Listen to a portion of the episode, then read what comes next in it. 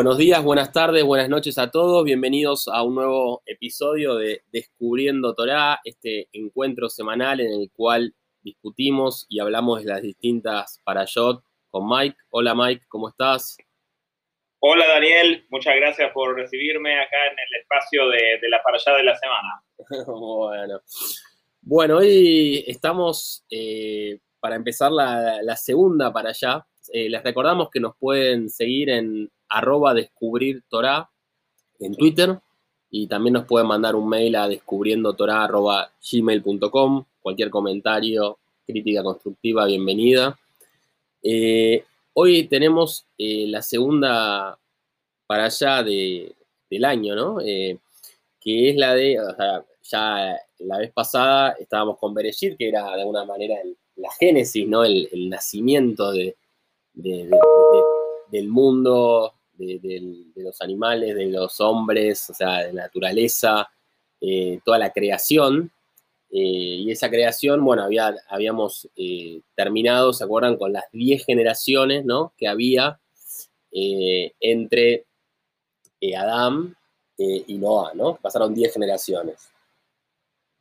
Exactamente, 10 generaciones entre Adán y Noah, y, o Noé, en castellano se dice Noé, en hebreo es Noah, eh, y en, em, en, la final de la para allá pasada, es como en las telenovelas, ¿no? Siempre termina con algo con lo que va a empezar lo siguiente, ¿no? Nace Noah. Así que parece que fue una para allá, si bien contiene, como decís, todo lo, lo maravilloso de la creación, fue también expulsados del paraíso, ¿no? Como que hubo varios eventos eh, complicados, ¿no? Pero ahí con el nacimiento de, de Noah es como que hay un poco de esperanza pero ahora parece que aumentan las complicaciones en esta para allá, ¿o no? Sí, como vos bien decís, eh, ya empezó de manera caótica el mundo, porque no empezó como Dios quería, ¿no? O sea, básicamente, eh, como vos bien decís, es importante recordarlo, estaban de una manera en el jardín de Edén, ¿no? En ese paraíso, y de alguna manera como que cuando muerde la, comen del fruto del conocimiento, del bien y el mal, que es una paradoja, como hablábamos la vez pasada, me parece interesante destacar eso, que, que hace algo que es indebido, pero por otro lado, gracias a hacer eso, de alguna manera el hombre empieza a distinguir entre el bien y el mal y de alguna manera se hace responsable de sus decisiones, ¿no? Y el libre albedrío, un poco lo que, lo que, hace, lo, que dice. Eh, y ahí de una manera como, bueno, es expulsado, ¿no? Como decía, como bien decís, eh, el hombre, bueno, y habían tenido hijos la vez pasada, o sea, ya habían empezado Adán y Eva eh, a tener hijos, sí. Y esos hijos también fue bastante complicado también, Cain y Abel, ¿no? Los primeros hermanos de la historia, eh, que termina tan trágico que un hermano mata al otro. O sea, después, en, más adelante en la Torah hay hermanos y hay complicaciones, eh, pero este fue tal vez, como es el primer caso, tal vez el más primitivo, más bruto de todos, ¿no? Que termina en un asesinato. Sí, y aparte no estaba tan claro por qué lo mató, ¿no? Es como que la frase queda como que no se pudieron repartir el mundo, como si fuera chico el mundo para dos personas, ¿no? Impresionante. Como que no se pudieron organizar o repartir eh, entre ellos la tierra, ¿viste? No, no, ya empiezan muy problemático, ¿no? Eh, como decís vos, eh, arranca el mundo. Y es interesante que la Torah como, bueno, describe las diez generaciones, ¿te acordás? Que dice todos los nombres de, todas las personas que, van pasando hasta llegar a Noah, como, como una manera de decir que, que había otras personas en el mundo, pero solamente la Torah habla de ciertas personas, ¿no? O sea. Eh, muy bien, exactamente. Como una regla general en la Torah, a veces algunos se mencionan y otros, es como que la Torah hace un doble clic ahí y abre, abre los archivos y ahí hay documentos enteros y la Torah por alguna razón lo desarrolla, ¿no? Entonces, como regla general podemos entender esto. La Torah es exacta y si, la, si desarrolla en algo o habla más de algunas personas es porque son más importantes. Bien. Eh, ah, pero los que son mencionados también son suficientemente importantes por ser mencionados, ¿no? Bien. Sí, no necesariamente. Ahora parece que Noah. Ahora parece que Noah es importante, entonces. Sí, y, tan importante que eh, la para allá empieza con una frase que dice, Noah era hombre virtuoso y perfecto entre sus contemporáneos, ¿no? O sea, qué frase, ¿no? Virtuoso y perfecto. Eh, se conducía en la senda de Elohim, o sea, en la senda eh, de Dios, ¿no? Empieza así la, la, la, Torá, ¿no? La, para allá. Pero bueno, después hace un contrapunto, de una manera habla de Noah de esta manera, después habla de la tierra. Dice, se corrompió la tierra ante los ojos de Dios, se colmó de crimen, se corrompió su propia naturaleza sobre la tierra. Entonces, eh, se corrompió la tierra, ¿no? Ante los ojos de Dios. Es interesante esto de ante los ojos de Dios. Eh, o sea, básicamente, lo que, un poco lo describía ya al final de la paralla anterior, eh, que decía que medio como que, bueno, estaban todos con todos desde el punto de vista también de relaciones sexuales, más allá del caos y la violencia que había. y esto de ante los ojos de Dios es interesante pensarlo, me parece también como que, bueno, a veces eh, uno, o, uno a veces uno mismo, no puede ver sus propios defectos o la corrupción, o a veces tiene tantos defectos o, hace cosas muchas veces malas que uno se acostumbra a eso. Entonces me parece que por eso hace hincapié ¿no? ante los ojos de Dios desde el punto de vista de, eh, cómo lo mira otro, ¿no? qué, bueno tu comentario ahí es como que hay una diferencia en la realidad de cada uno, que es como la percepción de cada uno, pero para cada uno es su realidad. Y después está como la realidad en mayúscula, que sería acá tal vez la realidad de Dios, ¿no? Sí, es verdad. Cada uno tiene su realidad y también cada uno tiene sus mecanismos para crearse su propia realidad, ¿no? O sea, es, parte de, de, la psiquis humana también, ¿no? Eh, Correcto. Pero bueno, por eso me parece interesante como acá Clara ante los ojos de Dios se había corrompido. Como ante los ojos de, ellos estaba perfecto, ¿viste? es así, estaba bien, no había ningún problema en, el mundo, ¿no?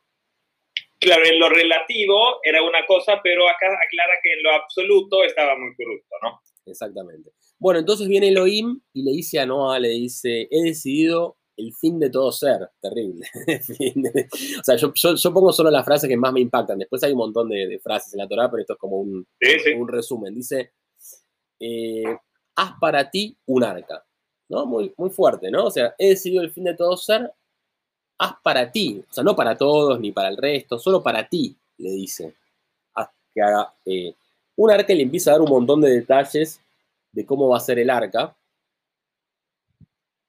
Eh, antes de entrar en, el tema fascinante del arca, que era como un crucero, un barco inmenso, este arca, eh, solamente sobre lo que vos dijiste, ¿no? De que era justo en sus contemporáneos, ¿no? Ish, Sadik eh, y Tamim, íntegro. Entonces, dice, y también el, atributo que vos bien usás es Elohim acá, no, no, no, es tipo el, atributo de, de bondadoso, sino que es el atributo divino de la justicia. Y Noah dice que es un tzadik. Tzadik viene de la palabra tzedek, que es justicia. ¿Y qué es la, justicia? Es límites. O sea, ¿qué no se puede hacer? Que se relaciona un poco con lo que vos decías, que toda la gente eh, parecían actuar sin límites, ¿no? Parecía como que todo era lo permitido. Entonces, lo que destaca Noah acá es que en algunas cosas no entra, ¿sí? O sea, no es que Noah hacía un montón de cosas bondadosas, simplemente no hacía las cosas malas, ¿sí? Bien, bien, bien, muy buen punto. Eh, bueno, y ahora vamos al, famoso arca. Sí, le dice, entrarás en el arca tú, tus hijos y las esposas, eh, y estableceré mi pacto contigo. Como que hay un pacto, ¿no? O sea, en general se habla del pacto de Dios, se habla eh, con Jacob, ¿no? Con, con Abraham y Isaac, perdón, o sea, con, Abraham hace el pacto, ¿no? Eh, el famoso pacto, pero acá también hace mención a un pacto, ¿no? Es llamativo, ¿no? Que no es tan famoso este, este pacto, digo. Absolutamente, y eh, es fascinante también como vos ya, digamos, te anticipaste, y, es así, como que en la final de esta para allá nace Abraham, ¿no? O Abraham se llama todavía en ese momento, no se llama Abraham aún, se llama Abraham. Y, ahí tiene un otro nivel de pacto. Pero como vos me mencionás, es como que todo tiene diferentes niveles de desarrollo. Pero ya con Noah se hace evidentemente el pacto que él va a sobrevivir con su familia y el resto del mundo se va a cubrir de agua. O sea, el, el globo, si vos lo ves desde la luna, por ejemplo, va a ser totalmente azul. Va a ser totalmente agua y él va a ser el único que va a sobrevivir con su familia. Bien. ¿Sabes cuántos años tardó en construir el arca? ¿120? 120 años tardó. ¿Y cuál era la, estrategia que tenía? O sea, ¿por qué tardó 120 años? Parece que eh, Hashem quería que la gente viera que Noah estaba construyendo el arca, ¿no? Porque es como que podría haber ido Noah y decirle a la gente, che, nos va a pasar esto, nos va a pasar algo malo, va a venir un diluvio. La gente ni lo escuchaba, ni le creía. Entonces, directamente a los hechos, ¿no? Hechos, no palabras. Empieza a construir por 120 años para que todos puedan verlo, preguntar, entender, para ver si la gente de alguna manera se daba cuenta del caos que había en el mundo. Incluso mucha gente se burlaban de él. Decía, este, ¿qué estás haciendo? Imagínate un hombre, él tenía más o menos 600 años cuando, cuando, cuando este em, empezó. Un, un, viejo, digamos, porque era mayor de edad, ¿no? 600 años, bastante viejo, haciendo, digamos, un barco porque se va a destruir el mundo. Imaginémonos ahora, o sea, era algo que, que nadie lo podía tomar en serio, ¿no? Pero como vos decís, había alguien que hacía algo diferente que todos los otros, ¿no? Estaba a la vista durante 120 años. Y, hay una pregunta que podría surgir, Mike, es ¿por qué lo salva a él construyendo un arca? O sea, lo podría salvar de otras maneras. O sea, ¿por qué le hace construir un arca? Lo podría salvar, no sé, llevándolo a otro lado, o, que él o poniéndolo en la cima de una montaña, o no sé, o dándole superpoderes. Claro. Claro, sí. Eh, ¿Cuál sería la, el comentario que, que, leíste vos acerca de, de, por qué Arca? No sé vos qué opinás, Mike. Yo tengo un comentario, pero me interesa tu opinión. Mira, eh, yo leí algunas cosas, ¿no? Por un lado, la o sea, pero son todos, no son mías, ¿no? son eh, basados en las comentaristas de la, de la Torah, ¿no? Una es, por ejemplo, que da instrucciones muy específicas de medidas del arca, ¿sí? 300 metros, 30, 50. Eh, Entonces, una explicación eh, que existe, dicen que estas medidas son números y el hebreo es el único idioma conocido que no tiene números por separado, sino que las letras tienen valor numéricos, ¿ok? Por lo cual, también las cifras pueden transformarse en letras, ¿ok? Entonces, la palabra que se forma de estas tres medidas, de lo ancho, lo largo y lo alto, forma la palabra lashon, que significa el lengua, literalmente, o el habla, ¿no? Entonces dice que lo que vos hablas va a ser como tu arca. Lo que vos tu, tu, tu, palabra, o sea, como una enseñanza más moderna, no, no, no tu palabra buena respuesta. Está, bueno, tu palabra va a ser tu refugio, tu salvación, tu... Claro, cuando viene la destrucción, si vos te, te, te, cuidaste en tus palabras, tenés una, una arca, digamos... Eh, ¿eh? Muy bueno. Eso, eso, eso, es una. Eh, otra es que dicen que la palabra arca en hebreo, teba, se llama teba, también significa palabra. O sea, se puede decir, también hay otras palabras para usar palabra, como mila, por ejemplo, pero una es teba. Entonces, dicen que tu palabra, parecido a lo, lo de Lashon, tu palabra dice, entonces, entrar en el arca, dice. Si vos entras en la palabra, acá este, este de Chabad, esta explicación dice, entrar en la palabra de la Torah, estudiar Torah o, estudios de, algo elevado, es entrar en el arca. Entonces dicen que las olas del diluvio, el arca flota por encima de las olas, es decir, y dice que las olas son como los problemas en la vida, es decir, no va, si vos estudias la Torah, no vas a ser liberado de problemas, pero vas a poder entrar en un arca y incluso la misma problema te va a llevar más alto, porque vos con la instrucción correcta más los problemas iguala una altura superior, ¿no? Eso es otra, otra idea que Teba, arca significa palabra de, y se agrega palabra de Torah, ¿no? Bien, bien. Otra explicación que yo leí que me pareció interesante es que de alguna manera eh, me encantaron esas dos que dijiste, tanto lo de la palabra como cómo navegar a los problemas, buenísimas las dos es que eh, de alguna manera Dios estaba preparando a Noah para el mundo que, que vendría después. Entonces, mm. al, ponerlo a él con su familia y con todas las especies de animales, ¿no? Muchísimas, eh, eh, en el arca, le dio una responsabilidad muy grande y un trabajo muy grande. ¿Sabes lo que es cuidar a todos esos animales? entonces, eh, esa responsabilidad de alguna manera iba a hacer que el mundo futuro fuera mejor, porque es como que él se estaba ocupando, estaba creándolo y lo que uno le dedica tiempo, ¿viste? Lo hace con amor. Entonces después es como que el mundo iba a ser mejor en, ese sentido, una preparación para el futuro. como una universidad para después salir a trabajar. Por ejemplo, sí. O algo, algo una, una situación desafiante para poder afrontar lo que, lo, que, viene después. Lo que vendría después.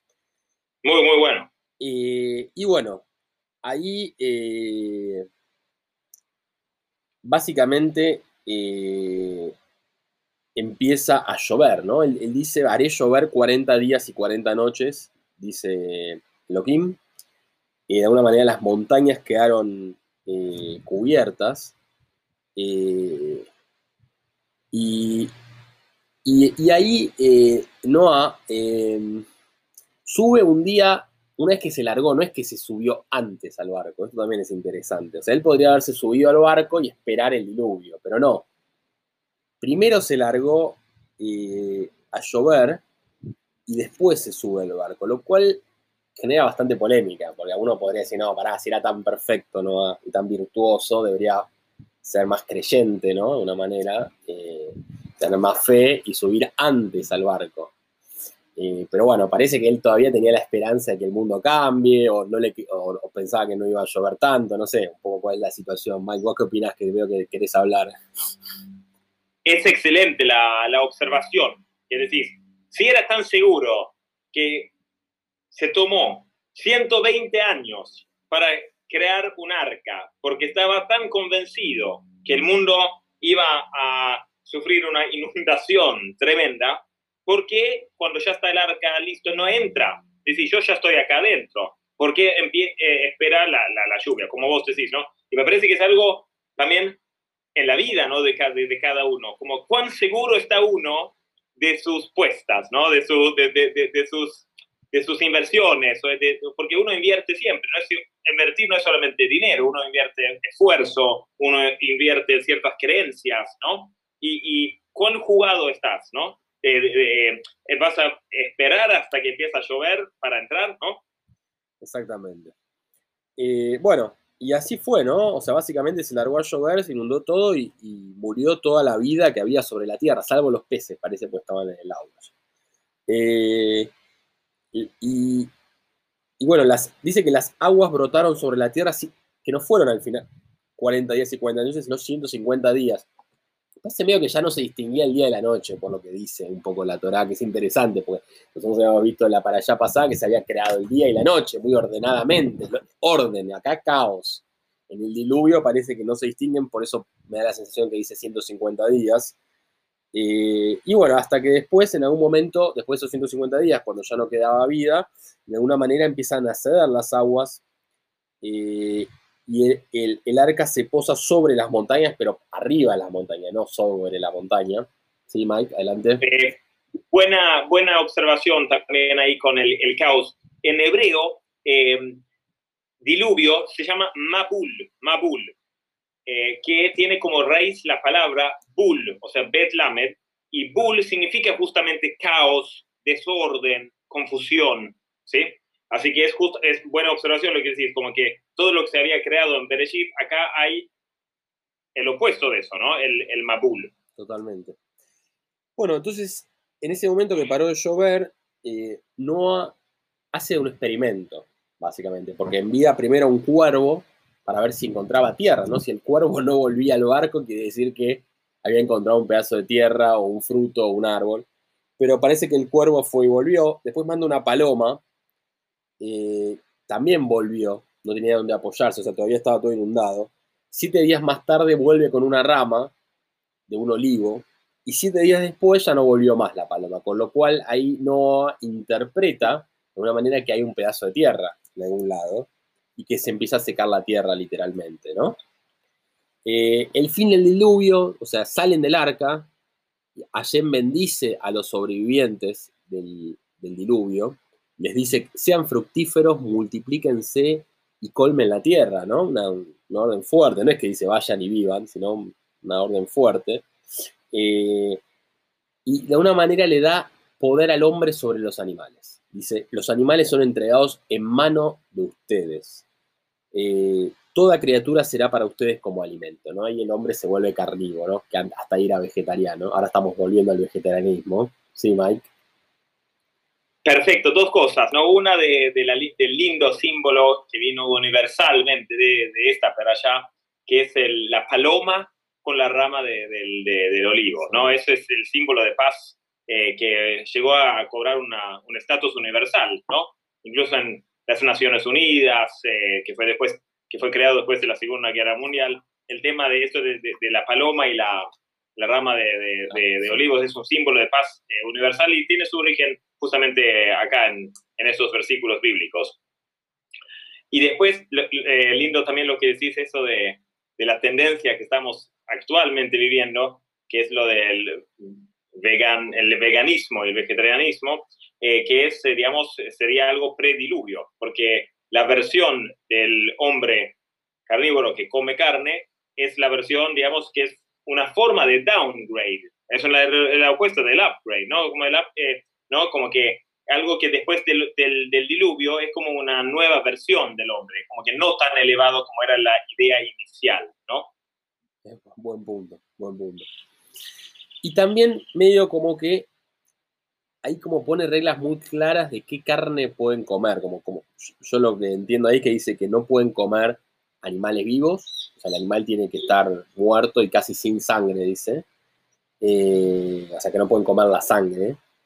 Eh, dice que tampoco pueden comer humanos, dice, el que derrame la sangre del hombre deberá morir a manos del hombre, o sea, que, no maten humanos y medio la pena de muerte y, que dice, de la sangre de sus propias almas pediré cuenta, medio como hablando también en contra, me parece a mí, del suicidio, ¿no? De la sensación, como que va a pedir cuentas de, o sea, coman animales, pero cuidado con los que son sus pares, ¿no? Perfecto. Para que tengamos una idea también de la corrupción y de lo feo que era todo para que este diluvio tuve que ocurrir, podemos entender eso de, de comer de un animal o sea, vivo, ¿no? Es algo muy bruto, nosotros no nos podemos imaginar eso, pero para que lo tuvimos que, tienen que decretar, es decir, pueden comer carne, pero que no viva la carne, ¿no? Y eso también es una de las siete leyes eh, de los hijos de Noé, porque como entendemos, Noé es el único que sobrevive, toda la humanidad actual que vive ahora, somos todos descendientes de Noé, de Noé porque todo el resto fue extinguido, ¿no? eliminado en el, en el diluvio. Eh, y prediluvio decía que era una práctica de que mucha gente comía, digamos, carne de animales que aún vivían. Bien. Y ahí aparece básicamente el pacto de Elohim con todos los que estuvieron en el arca, no solo con los hombres, sino con todos, a través del famoso símbolo del arco iris, ¿no? Que ya lo vemos de vez en cuando. Dice: He establecido, mi arco en las nubes, señal del pacto entre la tierra y yo, no habrá más diluvios. Es como que de alguna manera también Dios es como que no quiere más diluvios ni tanto caos. Entonces dice básicamente que no va a haber nunca más diluvio, que no va a haber más matanzas por parte de él. Y trae este símbolo del arco iris, que bueno, es una combinación ¿no? del sol con, con el agua, ¿no? O sea, el sol de una manera marcando la severidad y por otro lado la lluvia mostrando la misericordia, podría ser, o la compasión, ¿no? Entonces, Dicen que cada vez que aparece el arco iris es como que se reflota este pacto con, eh, con Noah, que hubo primero, ¿no? O sea, primero hubo mucha severidad, después hubo un poco de misericordia, esa combinación, ¿no? Buena, buena observación ahí con el arco iris, que de alguna manera nosotros cuando vemos un arco iris es como, ¡uh, qué bello! ¿no? Es, es lindo como se prisma las, los colores y es un arco, y es una de las maravillas de la naturaleza. Pero si lo ah, pensamos bien. Viste que se dice arco arco. Yo me, acabo de dar cuenta que es arco iris y el arca de Noel. Entonces, perdón, sí. Claro, también. Ah, buena, buena, muy, muy atento, sí, sí. Eh, no, no había visto eso tampoco. Eh, pero para nosotros ver, un arco iris es como, wow, qué belleza, ¿no? Pero si lo vemos desde la perspectiva que vos recién mencionás, es algo que no es tan bueno. Es como que Dios tuvo que eliminar el mundo y lo pone como algo. Entonces leí una explicación que dice que cuando se ve un arco iris, es como que se muestra como que hay un pacto, pero es como si vos tenés un negocio con alguien, por, por ejemplo, un alquiler de un departamento donde uno vive, ¿no? El arco iris es como el contrato. O sea, si todo funciona bien entre el dueño y el inquilino, no hace falta ver el contrato. Pero si hay problemas es, bueno, sacamos, ¿qué dice acá en el contrato? Vamos a ver qué, qué dice, ¿no? Entonces, de alguna manera, escuché que cuando se ve el arco iris, es como que Hashem dice, acá hay contrato, entonces no, no, no se destruye. porque saqué el, el contrato del, del, cajón. Por lo cual, de esa perspectiva, ver un arco iris no, no es algo tan positivo. Muestra como que algo está, estamos desafiando las reglas un poco. Bien, muy bueno. Muy bueno. Y bueno, básicamente, como dijiste vos, Mike, de los sobrevivientes del diluvio son los ancestros de la humanidad. De alguna manera, eh, Noah eh, tuvo como hijos a Shem, a Ham y a Yafet. Y es increíble, pero básicamente dice que de Shem nacen todos los pueblos semitas, ¿no? Los judíos, los árabes. De Ham, todos los que son los pueblos africanos.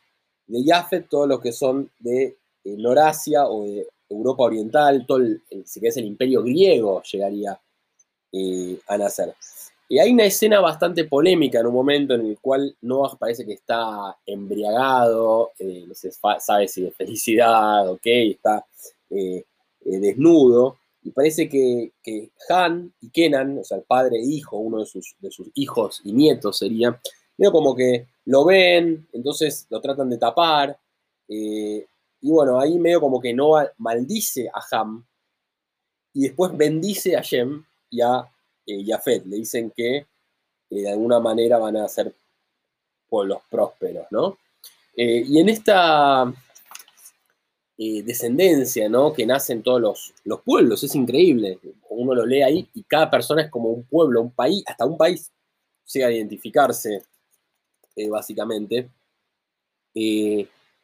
surge, bueno, el pueblo judío, que surge del el hijo Shem, ¿no? que era el, primero que, había mencionado, que es el que es bendecido también, en ese momento ya, eh, y dicen que Shem básicamente derivó en Salem y después en Jerusalén, ¿no? Es como hay una, continuidad en ese sentido. Perfecto. Eh, esos tres hijos, Shem, Ham y Yafet, es como vos decís, son el, prototipo, digamos, si no es el ancestro, esos son los tres ancestros, ¿no?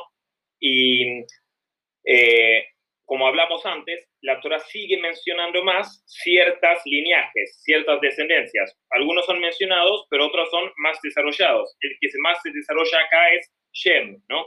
Y así como hubo 10 generaciones de Adam a Noah, acá ahora va a haber digamos, a partir de Noah hasta Abraham, también 10 generaciones. Y el linaje de estos 10, porque hay otros hermanos también, ¿no? Pero el linaje que la Torah elige encadenar es a partir de Shem, ¿ok? Perfecto. Y ahí menciona un hecho, de alguna manera habla un poco de que al principio los pueblos estaban, la gente estaba toda unida y quisieron hacer una ciudad, Babilonia, en Irak, eh, básicamente que quisieron construir la Torre de Babel, que es una de las torres ¿no? que son más altas del mundo, querían llegar a construir eso y ser una ciudad y de una manera llegar a, a Dios. Y de alguna manera dicen que a Dios no le gustó mucho esa Torre de Babel, entonces hizo que todas las personas que hablaban el mismo idioma en ese momento dejen de entenderse entre sí, que hablen cada una eh, otro idioma con el objetivo de que se dispersen por la tierra y que no se concentren, ¿no? ¿Cuál, era el, idioma que se hablaba en ese momento, Dani? Creo que dice hebreo, ¿no? Pero no sé. El hebreo fue, según la Torah, el idioma con la cual se crea el mundo y la cual también adoptan los seres humanos que son creadas. Eh, y hasta ese momento todos hablan solamente ese, ese idioma. Y como decís, la torre de papel. Ahora, ¿te acuerdas cómo se llamaba el, el, em, el diluvio en hebreo era Mabul, Mabul. Y ahora tenemos la torre de Babel, Bel de nuevo, Bul, ¿ok? Es confusión, caos de nuevo, ¿ok? Eh, que es también algo que se va a dividir. Había 10 generaciones entre Noah y Abraham. Ahora estamos en la generación de, que la Torah lo menciona, Peleg, se llama Peleg el, que está, que, eh, o sea, en los días de Peleg se hace la Torre de Babel, y Peleg significa división, ¿ok? O sea, ahora se divide. ¿Por qué se divide? Pero ¿por qué no se destruye? Dicen que a Dios no le gusta que lo quieran desafiar con hacer una torre como Empire State Building o, la torre más alta de una rascacielos, pero sí le gustaba que trabajaban juntos, por lo cual dividieron la manera de comunicarse, pero no destruye el mundo porque había algo positivo en el, en el trabajo de equipo. Bueno, y con esto eh, termina un poco la, ¿no? la, historia de, estas 10 generaciones, ¿no? De, Noah, del, diluvio. Eh, y bueno, ahora es interesante, ¿no? Eh, un poco entender qué pasó con Noah, ¿no? O sea, él salvó a la humanidad al salvarse él solo, ¿no? Es como que desde ese punto de vista, alguno puede decir que fue un poco egoísta. ¿Por qué no salvó al resto de sus hermanos? ¿No, Mike? ¿Vos qué, pensás de eso? Perfecto, Dani, gracias por eh, traerlo a la mesa. Como algunas cosas controversiales es mejor, siempre más fácil si el otro lo dice, ¿no? Eh, porque a mí, mi, mi entendimiento de esto es que Noah está perfecto en las cosas que no hace, ¿no? O sea, él sabe ponerse un límite en no participar en lo malo, pero no es un ejemplo de hacer lo bueno, ¿no? Como que no es que entra en el arca antes de que llueve. Tampoco va activamente a, digamos, explicar a la gente que no hagan más esto. O sea, él no lo hace. O sea, él es como que pone un límite, pero no se expande tanto más. Por lo cual es un ejemplo, pero tal vez no es un líder, ¿no? O sea, de alguna manera, ¿no? No, no, no, inspira a los otros. No logró que otros también construyan sus arcas. Bien. ¿No? Es como, es como que él tiene cierto mérito eh, y eso hay un, un debate en el Talmud entre Rabbi Yohanan y Rabbi Resh Lakish, que, que, que, es muy famoso ante esta perspectiva de, de quién es realmente, realmente este personaje Noah, ¿no? Porque la Torah luego no menciona nunca más a Noah. No, no, no, no, no, no llega a cobrar un, una importancia. No es, no es un patriarca, no llega a ser un patriarca siquiera. Eh, no llega a estatus de patriarca, no llega tanto, ¿no? Y una clave en eso es también lo que decís vos, ¿Qué pasa después? O sea, él sobrevivió, es el único sobreviviente en todo el mundo. ¿Y qué hizo? Se plantó una vid. plantea un, eh, un, viñedo, tal vez quería relajarse, había trabajado duro ahí en el barco y, todo. Es entendible. Pero la idea de su liderazgo, tal vez para salvarlo, era hacer, hay un nuevo mundo, hay que hacer un nuevo mundo, un nuevo orden mundial. Entonces, es decir, ¿es malo tener un viñedo? No, no es necesariamente malo, puedes tenerlo, pero eso tal vez lo haces cuando vendiste tu empresa y compras un castillo en Francia y planteas tu, tu. No lo haces lo primero que haces cuando hay un trabajo para hacer, está claro, Está claro, está claro, está bueno. O sea, me gusta lo que eh, dices, eh, de, que, de, que, él no hacía cosas malas, pero tampoco hacía cosas buenas. O sea, es básicamente era, era un líder mediocre, de una manera. sí, claro, y, y, exacto, como mediocre, porque también en el inicio dice Ish Sadik, o sea, hombre justo, hombre justo en su, en su generación.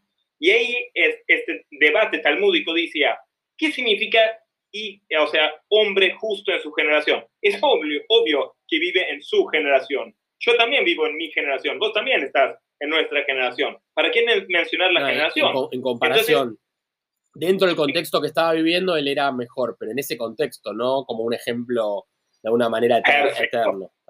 y, y, ahí está justamente el, el, debate. Uno dice, si él estaba justo en ese contexto, en ese ambiente, imagínate lo que hubiese sido si él hubiese estado en un ambiente mejor, hubiese sido mejor, porque él tenía una capacidad tan alta a resistir lo malo, ¿no? Los, otros, los otros dicen, lo que él era, si él hubiese estado en el nivel, en la generación de Abraham, por ejemplo, comparado con individuos que llegan al nivel de Abraham, él era nadie, era como cualquiera. porque tenemos que entender que también era una generación que la gente comía animales en vivo, o sea, cualquier cosa. Entonces decía, el nivel que tenía no, no era tan grosso. ¿no? Entonces es, es, es, diferente lo de interpretaciones, ¿no? Y, y después tenemos pero la clave de su personalidad, ¿cómo sabemos que, que no fue tan grosso como por ejemplo Abraham? Es justamente lo que hizo después, ¿no? Eh, también dice que la Torah dice, primero dice Ish Tzadik, pero después la, la Torah lo nombra Ish Adama, que Adama, ¿te acuerdas lo que significaba? No. De Adam, ah, tierra. Eso dice, hombre de tierra. ¿Qué significa eso? Si hizo un viñedo para él, o sea, hizo algo para él, para él tomar su vino. No hizo algo para los demás. No es, acá hay un nuevo mundo. no, no. y ahí se, se, se, compara con alguien que trabaja, que trabaja para la dama, para lo material, para cobrárselo para él, no para servir. ¿no? Entonces eso también es una, una, diferencia de nivel por haber, decir, si hay un nuevo mundo, y hace solamente para él, ahí no merece ser nombrado tzadik. Ahí es Ish Adama, ahí es hombre material, materialista. Muy bueno, muy bueno, Mike. Y después, bueno, lo, que ahí leí, bastante interesante, una reflexión de Esther Jungreis, em, básicamente lo de, lo de armar un arca, ¿no? O sea, medio como que el arca sería como un hogar hoy en día, ¿no? Que te da como una protección física. Y después muchos años después, ¿no? Se construyó cuando el pueblo salía de Egipto el Mishkan, eh, que es como un templo, ¿no? El primer templo, de una manera. Perfecto.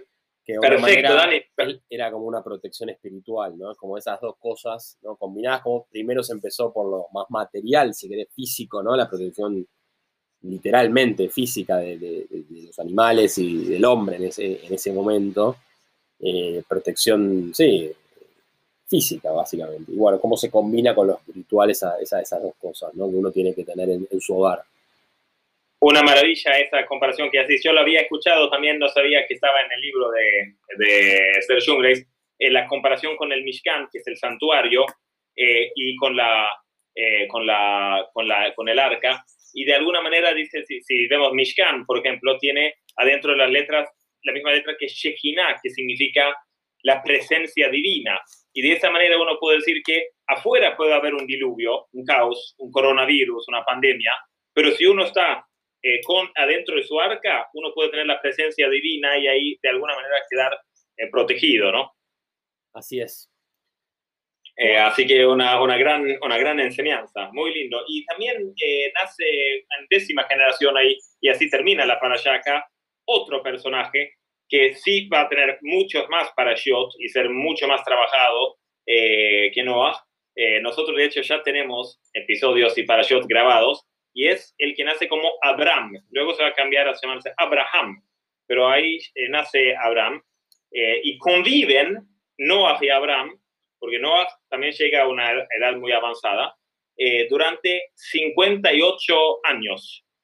y la palabra Noah justamente suma 58 también, es Nun Het, eh, que es 58, ¿no? Y, y se decía que, que si tal vez podrían haberse influenciado un poquitito más, o tal vez sería, sido eh, diferente todo, eh, pero al final es Abraham el que lleva un otro legado y, llega a, a, otro nivel, ¿no?